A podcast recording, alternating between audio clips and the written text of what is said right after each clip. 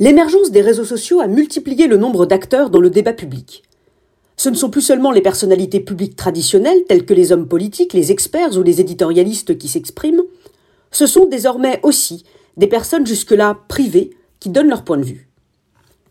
Puisque chaque événement peut potentiellement être commenté publiquement par tout un chacun, la notion même de personnalité publique semble désuète et inadaptée.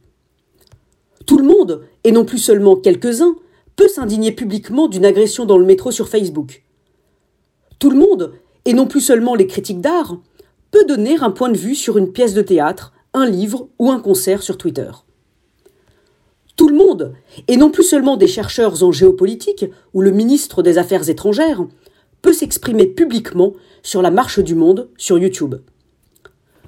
Tout le monde est une personnalité publique. On pourrait s'en indigner, mais on pourrait aussi relire le livre de Jacqueline de Romilly, L'élan démocratique dans l'Athènes ancienne. L'helléniste y décrit le fonctionnement de la démocratie à Athènes, et à l'heure où tout le monde a le mot démocratie à la bouche, cette lecture se révèle salutaire. Qu'est-ce que signifiait la démocratie pour les Athéniens?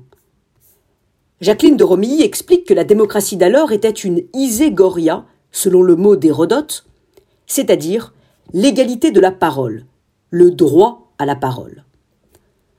Pour réfléchir à la vie de la cité, il fallait bien s'exprimer, et c'est par cette égalité de parole que la démocratie s'incarnait.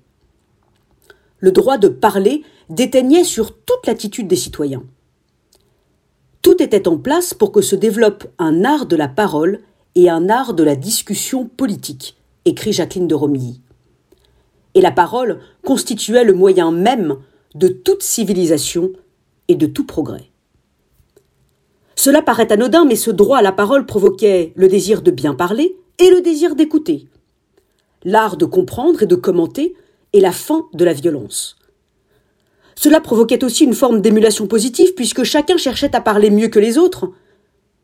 Aujourd'hui, alors que chacun a repris ses droits en termes de prise de parole, personne ne devrait oublier que l'égalité de la parole est inséparable de la liberté d'écoute, sans cela, il n'y a pas de démocratie.